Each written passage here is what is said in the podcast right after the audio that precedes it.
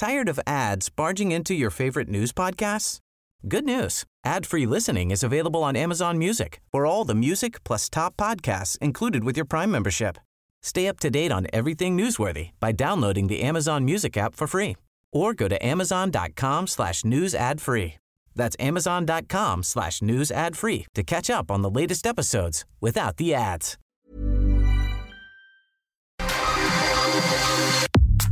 Nada más por convivir. Política, cultura y ocio con Juan Ignacio Zavala y Julio Patán. Iniciamos.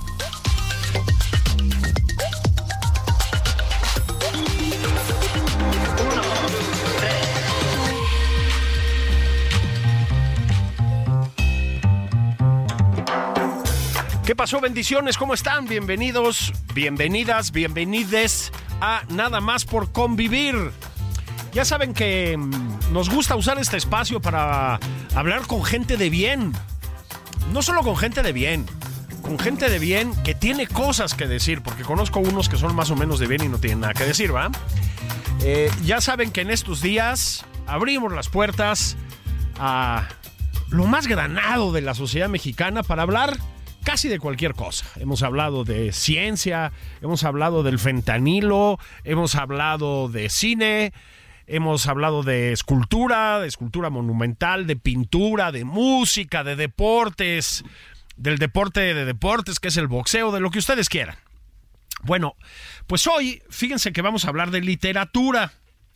Eh, Habrán notado ustedes que más o menos recientemente le dieron el premio Princesa de Asturias a un señor más o menos conocido que se llama Haruki Murakami. Sí, Murakami se llevó el premio Princesa de Asturias. El eterno, aparentemente eterno candidato al Nobel, uno de esos que ya saben, siempre está en las listas ahí en las apuestas y nunca se lo gana. Este, el eh, muy leído Murakami, porque es un hombre que tiene muchísimos lectores en, eh, en, todo el mundo y particularmente, hay que decir, bueno, no sé particularmente, pero en lengua española. El muy polémico Murakami, hay quienes lo toman por un eh, genio literario, hay quienes lo toman por una frívola figura pop. Yo creo que esto último es absolutamente equivocado, pero bueno. El hombre que en Japón causa, digamos, bastantes recelos por su cercanía con Occidente. Murakami. Bueno, yo dije, si vamos a hablar de Murakami, pues que nos lo presente su editor. Está conmigo mi querido amigo Gabriel Sandoval, director editorial de Planeta. Querido Gabriel, ¿cómo estás? ¿Qué tal, Julio? ¿Cómo estás? Buen día. Oye, Yo muy bien, muy contento con este premio. Qué, qué bien, ¿no? A ver, la primera pregunta no, no, es que me guste vulgarizar las conversaciones, pero creo que es eh, revelador lo que nos vas a contestar. Murakami vende mucho en lengua española, ¿verdad? Muchísimo, muchísimo. Bueno, solamente en México llevamos un millón de ejemplares vendidos ah. de toda su obra. Ah, es una cantidad tremenda y en España supongo que bastante más, ¿no? Pues es un mercado más en potente. En España bastante más. Y esa cifra es solamente mexicana. Entonces ya en conjunto en América Latina y España sí es muy probable que triplique esa cifra. Y en cambio, yo sé que este es un eh, mercado que te queda un poco lejos, pero en Japón es un autor, ya lo decía yo, que causa ciertos recelos, ¿verdad? Sí, es cierto. Fíjate que es un autor que, de hecho, eh, pues los más eh, puristas no consideran incluso como un autor japonés, ¿no? O sea, o como literatura japonesa. Eh, y entonces, pues tiene si bien es cierto es un autor que, que le va bien y vende bien, eh, no tiene tanto éxito como si lo tiene en Occidente. Y es que es un autor con muchas influencias occidentales, que además no reniega de ellas, todo lo contrario, ¿no? Al contrario, sí, sí, o sea, de hecho él dice que eh, durante su juventud leía eh, literatura norteamericana y europea porque la japonesa le parecía muy aburrida. sí, eso en Japón ya me imagino que no les hace mucha gracia. Esto de Murakami tampoco es muy justo, hay que decir que no es nada justo. Es cierto, es cierto. hay que decir que Japón tiene una, voy a decir novedad, pero tiene una tradición literaria muy poderosa, ¿no? Este, tal vez no demasiado conocida en... En, en, Occidente y en México en particular. Fíjate que ahora vamos, si quieres, a, a, a detalle a la obra de, de Murakami, pero me recuerda un poco el caso de un autor que ahora, fíjate que se ha, se ha olvidado un poco, o por lo menos no está de moda, pero que lo estuvo, y que también causaba ciertos recelos allá en Japón, que era Yukio Mishima, ¿no? Este, Exacto, sí, también es cierto. Que además creo que también está en tu catálogo, no sé si estoy equivocado. Sí, sí, efectivamente, al igual que Kawabata, lo tenemos. Sí, tenemos bastante literatura japonesa. A propósito, Kawabata es un escritorazo, ¿eh? Si no lo han leído. No, bueno, Kawabata sí, es una maravilla, ¿no? Total. Muy diferente a Murakami, pero yo, yo siento que es injusto cuando cuando los detractores eh, de Murakami dicen que al final es una figura solamente pop y que, y que finalmente está siempre a la misma novela. Creo que Murakami ha logrado pues o sea, una, un catálogo muy interesante con una veintena de obras y eh, fíjate que conecta mucho además con la gente joven. Ah, es una cosa que, que, es muy llamativo, pero la gente joven lo compra mucho y lo lee mucho. Un autor que tiene, me parece que 74 años ya, además, ¿no? O sea, no es, sí, sí, claro. no es un mozalbete. Ya la setentena. Oye, si quieres, vamos ahora sí, vamos a entrar obra, obra por obra, pero no, no solo tú como editor, que, que desde luego, también tú como lector. A ver, ¿cuál fue tu llegada a Murakami? Pues mira, yo leo, lo primero que leo Murakami es Tokyo Blues, que me parece interesante, es una novela de hecho, es su primera novela realista, ¿no? Eh, es, es, una novela que además él ha contado en una entrevista que hace para el Paris Review, que es eh, que él la concibe como un producto mainstream. O sea, que él lo que quería era armar una novela que se lea muchísimo y que la lea todo el público. Sí. Y entonces concibe esta novela, ¿no? Que es una novela sencilla, es una novela, pues una historia de amor, ¿no? Eh, muy realista. En esta novela, eh, esta, esta línea que siempre tiene Murakami de eh, pues estos hechos que, que son, digamos, fantásticos y rompen, ¿no? Con, con, eh, con la realidad de la trama, ¿no? Y que, y que tiene este dejo surrealista en su literatura, no existe. O sea, esta es una novela bastante eh, fácil de leer en un, en un punto. Eh, pero, pero a mí me parece interesante porque él decía, si yo siempre hago literatura fantástica, pues voy a terminar siendo un escritor de culto y lo que yo quiero es ser un escritor muy leído, ¿no? Y entonces concibe esta novela y en ese momento, luego de, Tokyo Blues, es cuando él se convierte en un bestseller absoluto en todo el mundo, ¿no? Es una novela que vendió un millón de copias en los primeros tres meses, me parece. Es una locura. Fíjense, es una novela, a ver si estás de acuerdo con esto, Gabriel, que me parece que tiene algo o mucho como de, ay, vamos a usar estos terminajos, ¿no? De Bildungsroman, o sea, de novela de iniciación, un poco, ¿no? Es una novela... Sí, por supuesto. ¿Verdad? Ambientada en el Tokio de los años 60 y protagonizada por un estudiante, ¿no? Este, sobre todo que nos cuenta sus relaciones con las mujeres, con dos mujeres específicamente. Tiene mucho de eso también, ¿no? De novela de iniciación, que es una forma de literatura, creo yo, muy, pues muy del occidente. Ya se le ven ahí las costuras occidentales, por decirlo así. Absolutamente, absolutamente. No, y además, o sea, es, es, no sé si coincides conmigo, que es un tipo de novela y un tipo de trama que conecta con muchísima gente, ¿no? Las novelas de iniciación normalmente son novelas que conectan con mucha gente, mm, normalmente con mucha gente joven, ¿no? Eh, pero como que todos en algún momento tenemos una epifanía con ese tipo de novelas, ¿no? Todos entramos en un punto, nos sentimos eh, eh, identificados, digamos, con este tipo de tramas. Sí, absolutamente. Pues digamos, es, es eh, yo creo que es una de las historias, no, de las historias, una de las historias en el sentido genérico, por decirlo así, uno de los argumentos este, pues fundacionales, digamos, de la literatura occidental, ¿no? Es una cosa que está por ahí hace ya muchísimos siglos. Sí, bueno, pues Tokyo Blues, eh, Norwegian Wood es, es, este el nombre porque se le conoce también pues es eh, evidentemente en referencia a una canción de los Beatles, pues ya también empieza a hablarte del, em, del Murakami aficionadísimo a la música, ¿no? Esa es otra constante de su obra. Un melómano, un melómano total. De hecho, es, es interesante porque, eh, por ejemplo, en Spotify hay listas, ¿no? Basadas en las novelas de Murakami. Sí. Entonces, eh, tú puedes poner ahí Murakami y encuentras un montón de listas donde están, pues, las referencias eh, las referencias musicales que hay dentro de su literatura.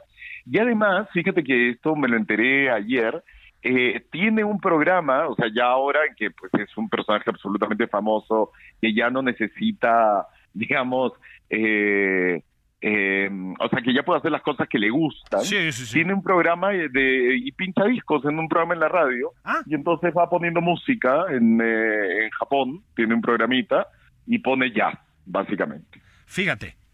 Eso, esa, además, ustedes van a ver, ahora lo vamos a ir platicando a lo largo de, esta, de este programa, pues usa además nombres, títulos de canciones con mucha frecuencia como títulos de sus libros, ¿no? Son parte de, del título, por lo menos, de algunos de sus, de sus libros. Ok, Sí, totalmente. Totalmente, como la que la que está la que toma el título de la canción de Nat King Cole, por ejemplo, ¿no? exactamente, exactamente. Ahora bien, Claro. Segundo libro que, que, que le- te leíste de Murakami. Supongo que te gustó mucho Tokyo Blues. Fue un libro con el que yo creo que sí, yo también. No, fíjate, yo el primero, ahora lo platicamos, fue La crónica del pájaro que da cuerda al mundo. Vaya nombre, ¿verdad? Ah, es un gran libro ese, sí, es un gran libro. Es un gran libro, pero ahora vamos a él. ¿Cuál fue tu segundo libro de Murakami?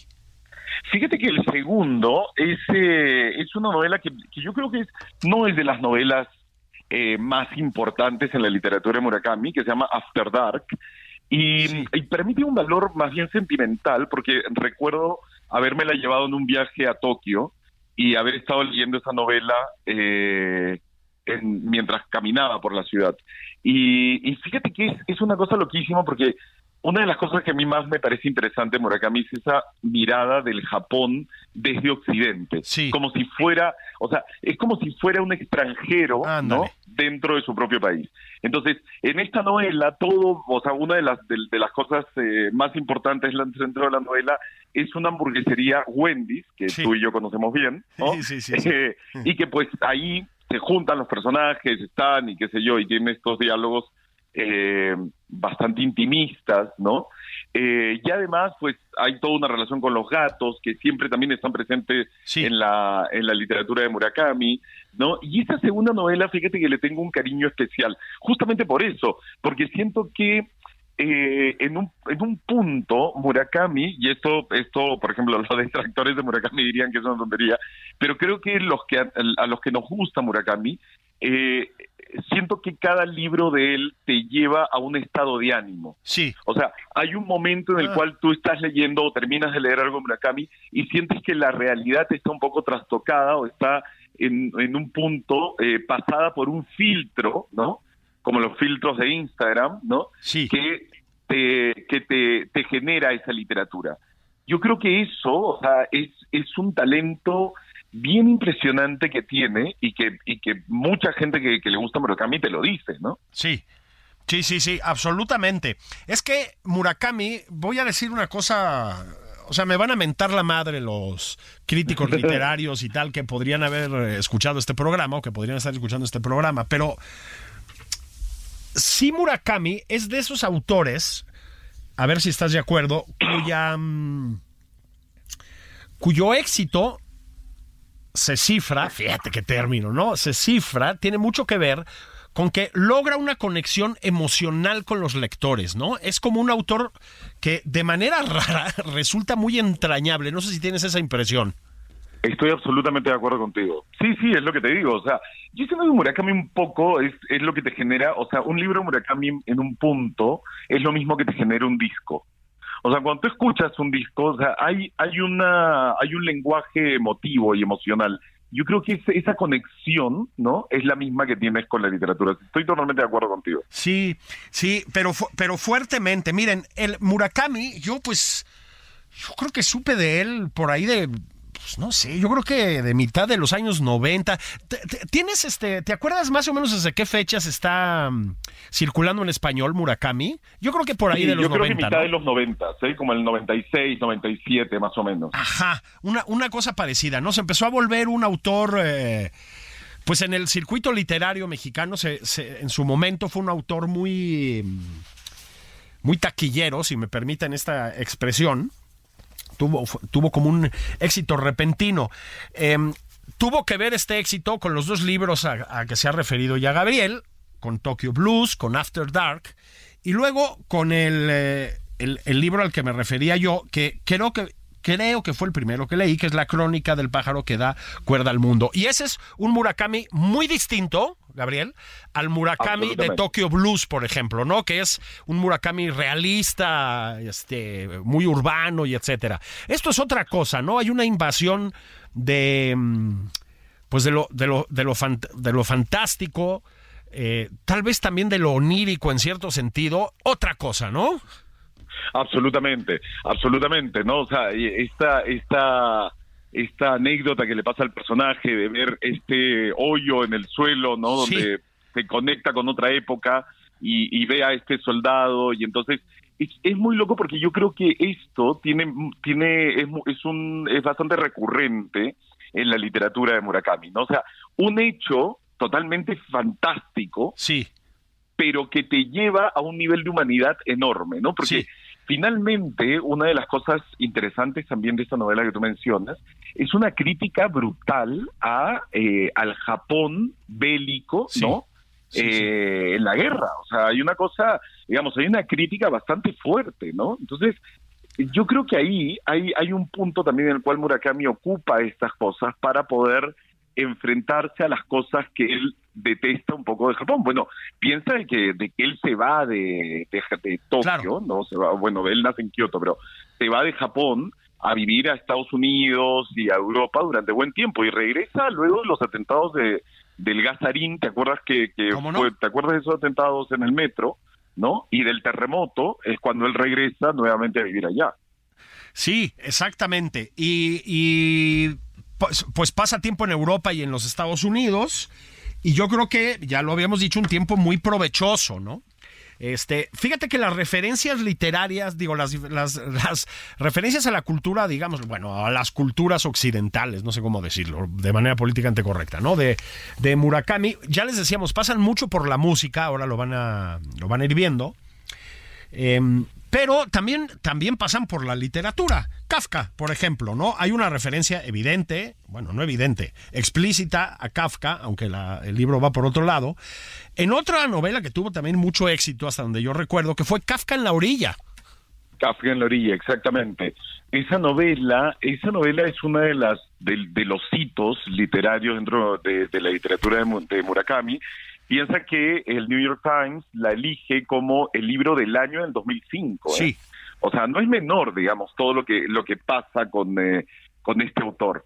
Eh, y es uno de los aparte es un tabique ¿eh? o ah, sea tiene que tener voluntad para leértelo sí sí sí sí, y, y, y, y, este este libro vendió millones de copias sí entonces claro es una y tiene todo este elemento fantástico también no de este hombre que habla con los gatos eh, tiene pero claro, como tú bien dices, hay una clarísima referencia a Kafka y bueno, y en 1984 a Orwell, ¿no? Ándale, ya exactamente, allí para allá vamos, ¿no? Esa es otra de las novelas, otro tabicazo además, ¿no? De, de, los ese, sí ese, es un arma blanca ya, mil, mil páginas, ¿no? Son mil páginas, ¿no?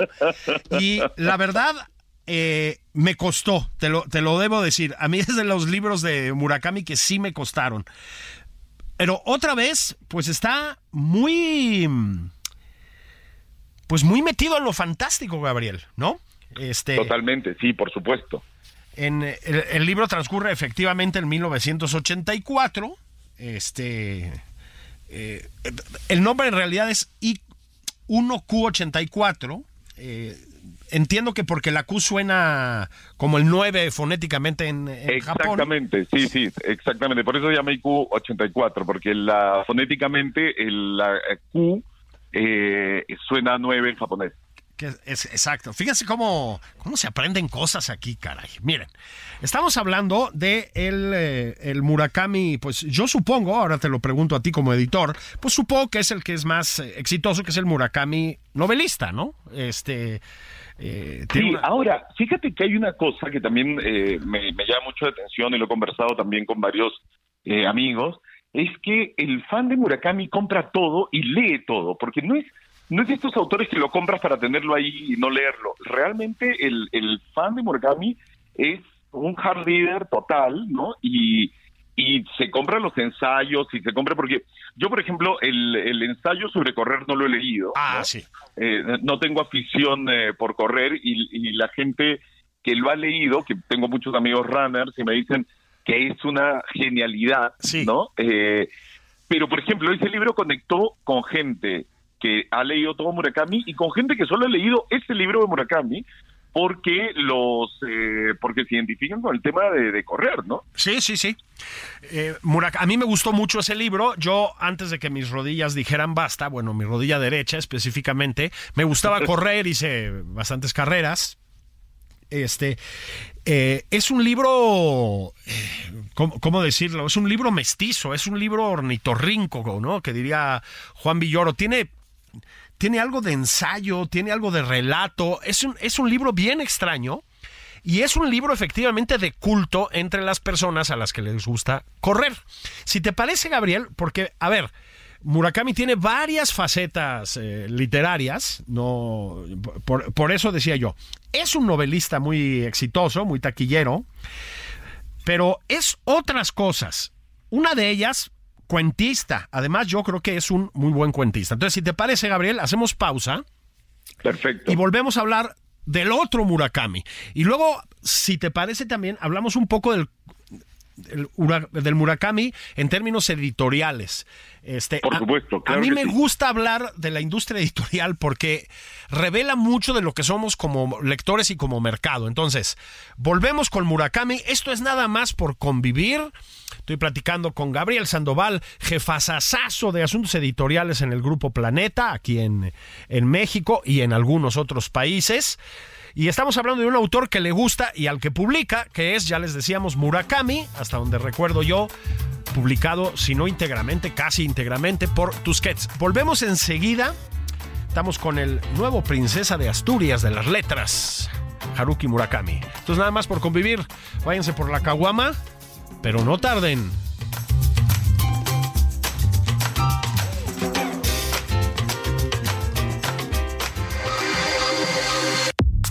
Esto es Nada más por convivir, una plática fuera de estereotipos con Juan Ignacio Zavala y Julio Patán. Regresamos.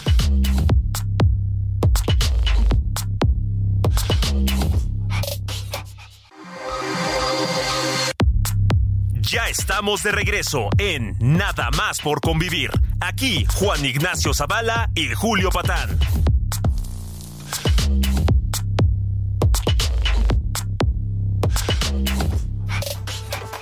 Bueno, bendiciones. Estamos de regreso nada más por convivir. Es fin de semana electoral. Se deciden muchas cosas en eh, el Estado de México y en Coahuila, la gubernatura, específicamente en cada uno de esos estados. Ah, Ya lo saben, en, en- en disputa la preeminencia priista en esos dos feudos tricolores. Pero aquí eso hoy nos está valiendo madres. Hoy nada más. Hoy nada más. ¿Por qué? Porque queremos hablar de otras cosas. Queremos hablar de literatura y lo estoy haciendo con mi amigo Gabriel Sandoval, ya les decía, director editorial de Grupo Planeta aquí en México este, y también en otros países. Y estamos hablando de un muy popular autor, sobre todo muy popular novelista, pero no nada más novelista, reciente princesa de Asturias de las letras, japonés, al que los japoneses a veces no quieren ver como japonés, que es Haruki Murakami. Estábamos, querido Gabriel, con su eh, eh, peculiarísimo libro sobre correr, o sea, es maratonista Murakami, creo que también triatlonista, una cosa así por el estilo. Es un Corre, corredor. corre Tired of ads barging into your favorite news podcasts? Good news. Ad-free listening is available on Amazon Music for all the music plus top podcasts included with your Prime membership. Stay up to date on everything newsworthy by downloading the Amazon Music app for free or go to amazon.com slash news ad free. That's amazon.com slash news ad free to catch up on the latest episodes without the ads.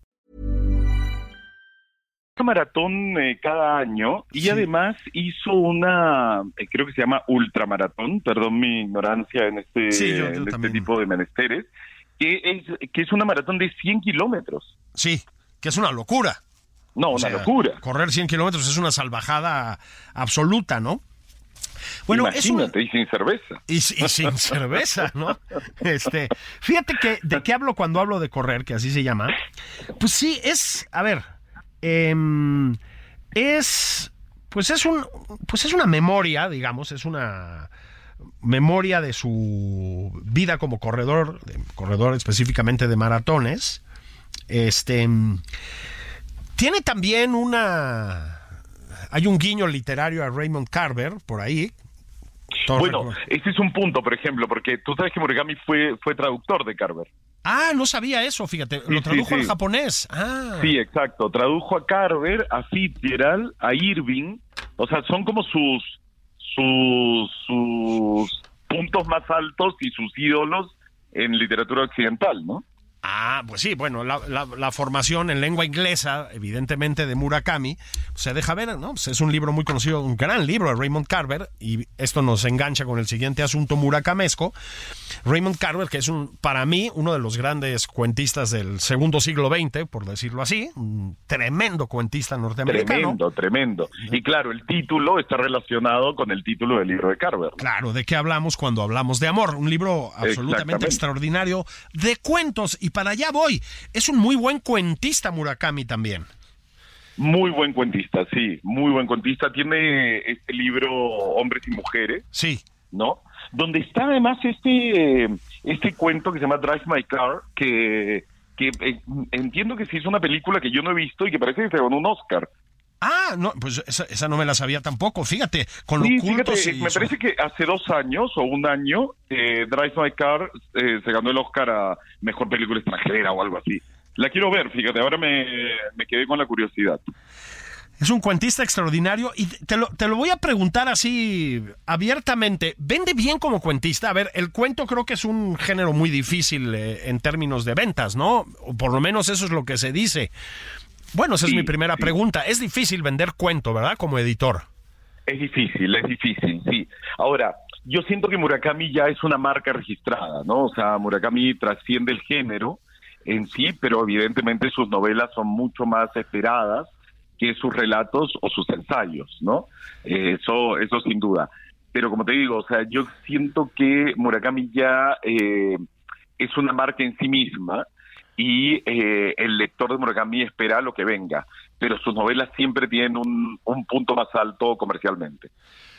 Como, como suele suceder, ¿no? Creo que la novela sigue siendo el género... El género sigue siendo la reina, sí, total, ¿no? De, del mercado. Del, del, del mercado, ¿no? Exactamente.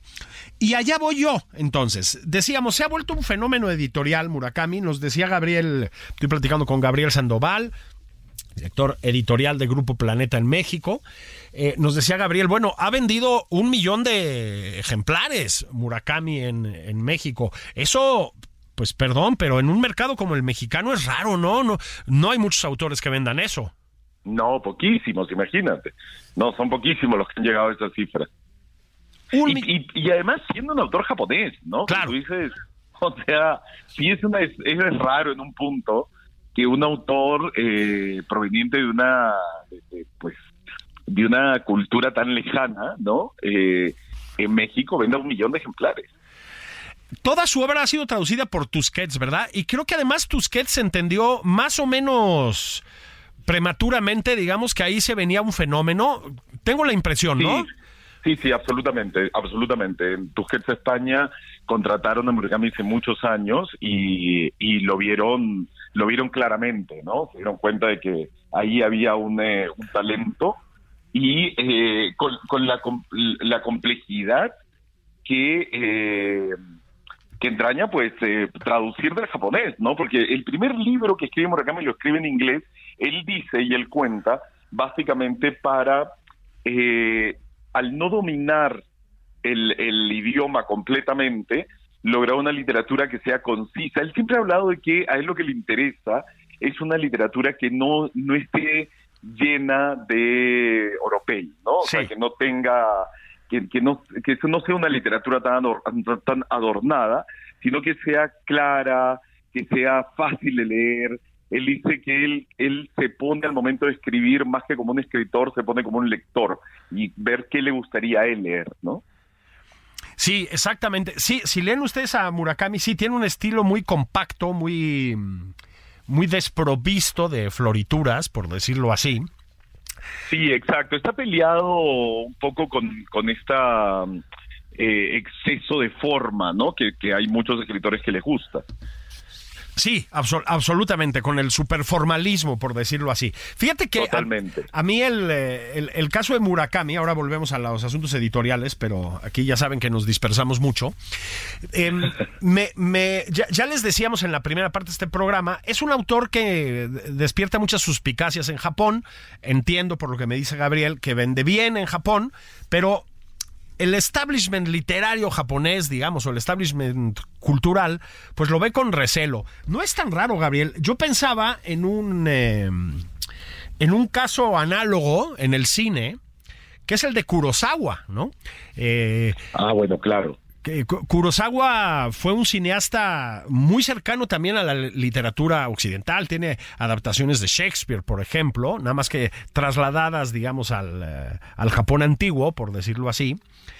Y tampoco gustaba esto en Japón. Es decir, y allá voy, Gabriel, también es un poco un transgresor Murakami en el contexto de Japón, no sé si tanto en el contexto occidental. Es un transgresor, tiene algo de provocación, ¿no? Sin duda, sin duda, por supuesto. Sí, sí, o sea, desde que él te dice la literatura japonesa yo no la leía porque me aburría, ¿no? Viniendo de, de dos padres que enseñaban literatura japonesa. Claro. ¿No? Entonces, él decía que lo que le interesaba, estaba más interesado en Hollywood que en Kioto, digamos. Sí, él es de Kioto a propósito. A propósito, sí, es de Kioto. Que, es, que es, entiendo, una ciudad que es una belleza absoluta y es como el Japón más, más clásico, ¿no? Pero muy tradicional, ¿no? O sea, a diferencia de Tokio, es una ciudad muy, muy tradicional, eh, donde aún puedes eh, ver geishas caminando, ¿no? Con estos zapatos de madera, ¿no? Es como y yendo a los salones de té. Es, es, es, una ciudad bien increíble, ¿no? Es muy distinta a Tokio. Muy distinta a Tokio, ¿no? Y vuelvo, entonces ahora sí vuelvo a los asuntos más editoriales y de mercado con Murakami. Yo me imagino, Gabriel, pero cuéntamelo tú, que pues ahora negociar los derechos y los derechos de traducción de Murakami y etcétera, se debe haber vuelto caro y complicado, me imagino yo, ¿no? Sí, sí, bueno, caro sin duda, ¿no? Eh, desde hace bastante tiempo, porque pues, como te digo, es un, es un autor que vende muchísimo, pero también es un autor muy fiel a sus editoriales, ¿eh? Y, ah. y pues eh, los, los agentes de Murakami ya confían plenamente en Tusquets, que lleva toda la obra de Murakami publicada, traducida además desde el japonés, no desde el inglés, como en algunos casos se hacía. Eh, entonces, ya es una relación de confianza y de años, ¿no? O sea, cambiarse en este momento o pensar que Murakami podría salir a otro sello es impensable en este instante, ¿no? Sí, sí, sí, supongo que tendría que ser condiciones este, de locos en, económicas, de distribución y de todo. Oye, y en términos del proceso editorial, yo entiendo que esto se, se maquila en España, digamos, sí. pero a ver, la, traductores del eh, japonés a, nuestra lengua, al español, hay pocos. Eh, tengo entendido, yo por supuesto no domino el japonés ni, ni, vamos, ni por la este, pero entiendo que además son más bien malones en general. ¿Qué onda con la traducción de Murakami? Es una traducción que se siente bien, pues, insisto, yo no hablo japonés, muy bien, ¿no? Muy bien, claro, toma mucho tiempo hacerlo, ¿no? Por eso es que cada libro nuevo de Murakami el, eh, toma bastante tiempo, pues la traducción, mucho tiempo, ¿no? Y las correcciones, el checar que todo esté ok, o sea, que, que finalmente la, la traducción sí refleje, ¿no? El tono del autor. Eh, por eso es que no es, no es tan rápido cuando, cuando sale una novela en Japón para que salga eh, en, español. Pero bueno, su, su traductor es una mujer española que lleva muchos años haciéndolo, ya confía plenamente él en ella, entonces ahí no hay, eh, digamos, como todo en la vida, ¿no? Tiene que ver con un tema de confianza.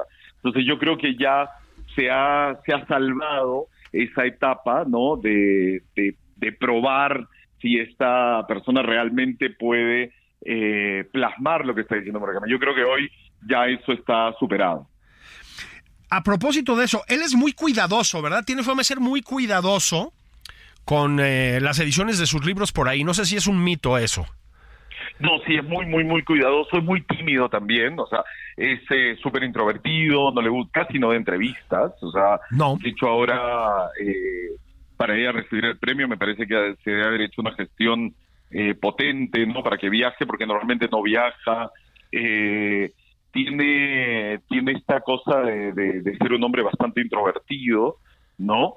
Eh, y muy detallista y muy cuidadoso y perfeccionista con, sus ediciones. Sí, sí, tiene, tiene esa fama, no tiene fama de difícil, ¿no? Por ejemplo, como, como si era Javier Marías, que era una, era el terror de los editores. Fama de tímido, fama de tímido, y pues además eh, con, con esta con esta polémica que cada año sucede, ¿no? Y es eh, el tema del Nobel, ¿no? Que lleva, Murakami lleva 12 o 14 años seguidos, ¿no? En estas listas que nadie ve, pero todos sabemos que existen, eh, postulando y pues eh, no, no, no se lo dan, ¿no?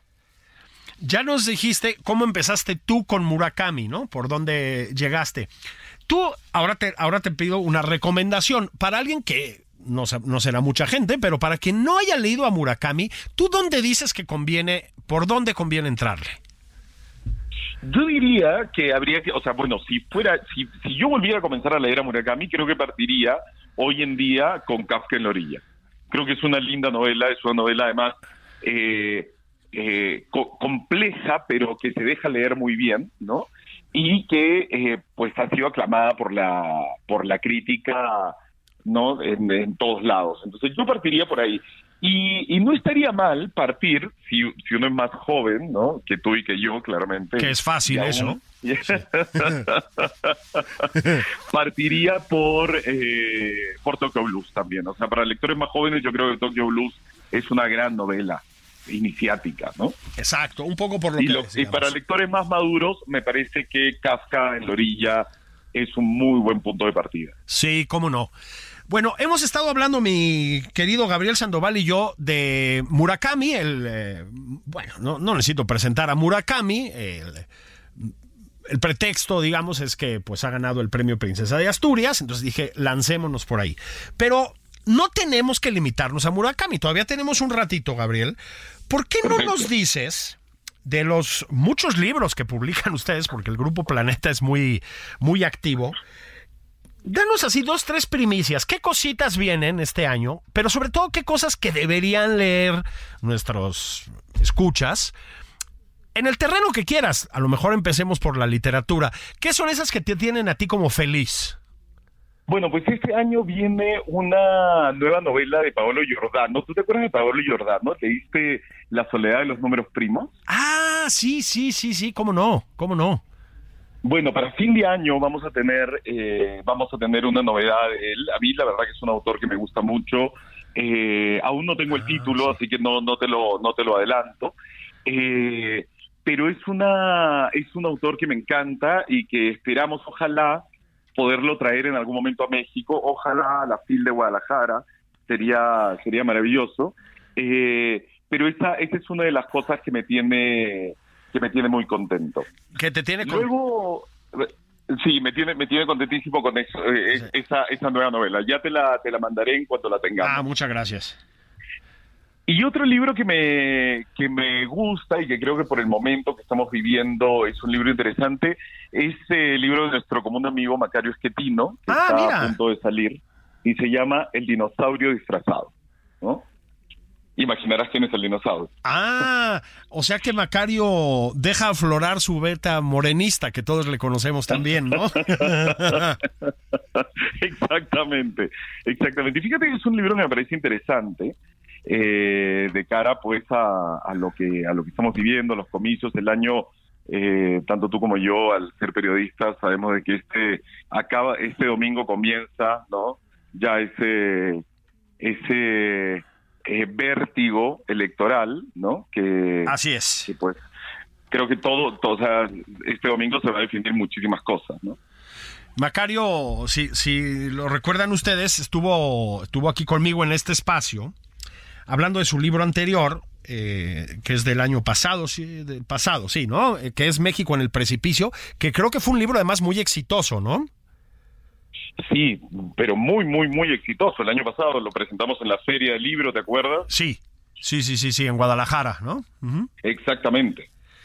Es, y es, bueno, pues un columnista muy leído, Macario, este, muy conocido por su temple crítico, y pues estoy imaginando que este libro va sobre el viejo dinosaurio perista y sus mutaciones. Estoy especulando, ¿eh? Te lo pregunto así. este... creo, que, creo, que estás, creo que estás en la razón. Creo que estás en la razón. Es un, es un análisis político impecable, como nos tiene acostumbrado Macario, ¿no? Eh, no, no es muy optimista, no es muy optimista, eh, pero creo que es súper necesario en este momento poder leer esta visión que tiene él, ¿no? De, del país, tanto en términos económicos como políticos, ¿no? Absolutamente, sí. Bueno, Macario es un referente. A ver si con sus enormes ganancias nos invita a una comida o algo, ¿no? Porque está muy, está muy desaparecido, carajo. ¿No? Pues, le, ponemos, por aquí la invitación a que nos invite. Eso, aunque sea un, café, coño, una, una flor de su jardín. Unos chilaquiles, man. Unos chilaquilitos, ¿no? Oye, no, es muy generoso Macario, ¿eh? lo, lo, lo digo de broma. Este, otro libro, Gabriel, para este año, otra cosa que te tenga encantado, del, género que quieras, ¿eh? Bueno, mira, ya ahora yéndonos a otro género totalmente, ya hemos hablado un poco de literatura y de política, viene un eh, libro de, no sé si tú conoces o en algún momento escuchaste acerca del libro que publicamos, La Revolución de la Glucosa. Ah, sí, Una cosa impresionante entre todo el mundo porque eh, ahora pues todos los nutricionistas te te, recomiendan este libro porque básicamente es una autora francesa que se llama Jessie Incospé, eh, que básicamente lo que te dice es cómo bajar esos picos de glucosa, ¿no? Sí. Eh, ya no solamente para un tema de peso, sino para eh, mejorar tu salud en general. Y ahora vamos a sacar un libro ilustrado que complementa esta revolución de la glucosa, ya con recetas, con eh, digamos, eh, el libro práctico detrás de la teoría, ¿no? Que, eh, que nos explicó en la revolución de la, de la glucosa. Y además, ella viene eh, ahora en septiembre a dar una charla bastante grande, está me parece que es una charla como para mil personas. Ah. Entonces, también me parece me parece súper interesante porque sí es, es un libro científico, ¿no? Pero aplicado o, o para poderse aplicar en la vida diaria, ¿no? y pues en estos temas de salud que hoy, pues sabemos de que México es uno de los países con mayor obesidad en, eh, en, eh, en, el mundo, ¿no? Y pues la verdad que eh, toda la gente que lo ha leído y los nutricionistas que lo recomiendan dicen que es una genialidad porque es muy, muy, muy sencillo. O sea, te enseña de manera muy sencilla a bajar tus picos de glucosa y evitar pues eh, la, la diabetes prematura que está que en este momento pues ataca a tanta gente, ¿no? No, no, y con cosas muy muy simples, como por ejemplo te dice antes de comer eh, antes de, de, comer cualquier cosa, comete un, un poco de ensalada eh, verde y eso pues lo que hace es que reduce el pico de glucosa no sé qué, o no quiebres tu ayuno, ese ayuno intermitente que, que está tan de moda. Sí, sí, sí. Eh, nunca lo quiebres con azúcar ni con, eh, bueno, con alcohol menos, ¿no? Híjole. ¿Y cómo cuesta? No es bueno salir del ayuno con un, eh, un shot de tequila. Sí, y, y, a veces cómo cuesta, ¿verdad, compadre? Porque... Exactamente. sí, bueno, ya, ya por supuesto el, el, libro se ha vuelto un fenómeno, es, es algo más que un libro, es una especie de fenómeno cultural, casi lo voy a decir en estos términos. Ya saben además que, que la ciencia médica va encontrando enemigos mortales eh, de manera periódica, ¿no? En alguna época fue la grasa, este, claro. Las grasas ya no son los enemigos, las grasas ahora son nuestros amigos. Ahora los azúcares, ¿no? Ciertos tipos de azúcares son, son el enemigo, pero este libro va mucho más allá de eso, que es a lo que quería ir. Va mucho más allá de eso y la verdad que es un libro muy fácil de entender y muy fácil de aplicar. Exactamente. Y, finalmente, y finalmente te quería, te quería decir una cosa que también nos tiene, no solamente a mí, sino a, todo el equipo de Planeta. Sí. Es la biblioteca Elena Poniatowska. Ah, Estamos sí. editando toda la obra de Elena eh, con unas portadas bellísimas en una biblioteca eh, destinada a ella. Y pues durante este año vamos a sacar toda la obra que eh, en, un momento, en algún tiempo estuvo con ERA y ahora la tenemos todo nosotros, como te digo, ediciones corregidas, súper cuidadas, eh, habiendo nueva tipografía, nuevas portadas, la verdad que una belleza de colección. Sí, fíjate que ya, ya me amablemente me mandaron ustedes los primeros tres, si recuerdo bien, entre los cuales está pues el, libro de libros de Elena Poniatowska, por muchas razones, que es La Noche de Tlatelolco, ¿no? Exactamente, tal cual. Y sí, es... Eh, a ver, la obra de Elena no, no es que sea inaccesible, ni mucho menos. Eh, como bien dice Gabriel, la editorial era la, editó y reeditó durante muchos años abundantemente.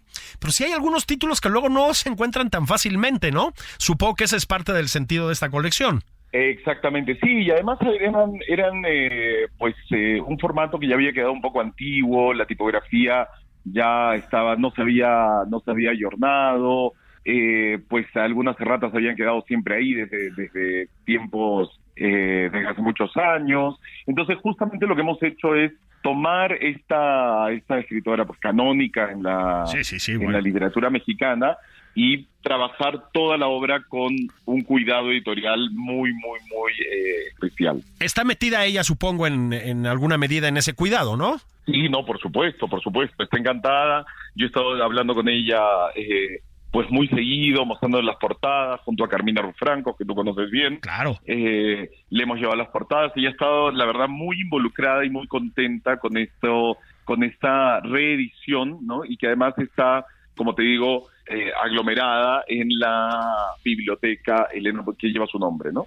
Pues querido Gabriel, muchas gracias por tu compañía, por tus recomendaciones, por el muy buen análisis de Murakami y su obra. Ya hablaremos este pronto de pues de más libros, ¿no? Ya que tenemos este espacio. Encantado de la vida, Julio. Muchísimas gracias por la oportunidad y pues nada, recomendarles que lean Murakami y ojalá este año sí salga el Nobel. Oh, y ojalá sería, un gran, sería un gran momento. Ah, ojalá que sí. Un abrazo, querido Gabriel. Abrazo, cuídate, muchas gracias por todo, adiós. Y abrazos para ustedes. Pórtense bien en este fin de semana electoral.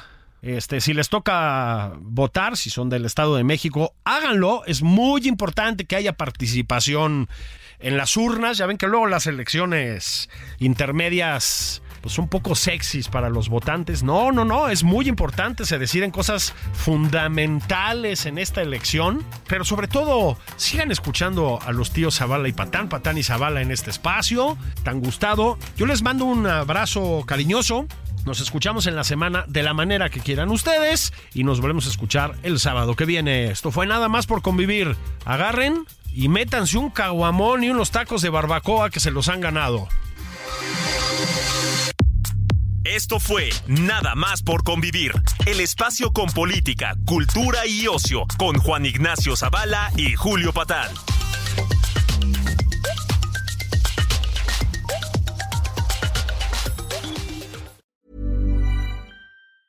Tired of ads barging into your favorite news podcasts? Good news. Ad-free listening is available on Amazon Music. For all the music plus top podcasts included with your Prime membership. Stay up to date on everything newsworthy by downloading the Amazon Music app for free or go to amazon.com slash news ad free. That's amazon.com slash news ad free to catch up on the latest episodes without the ads.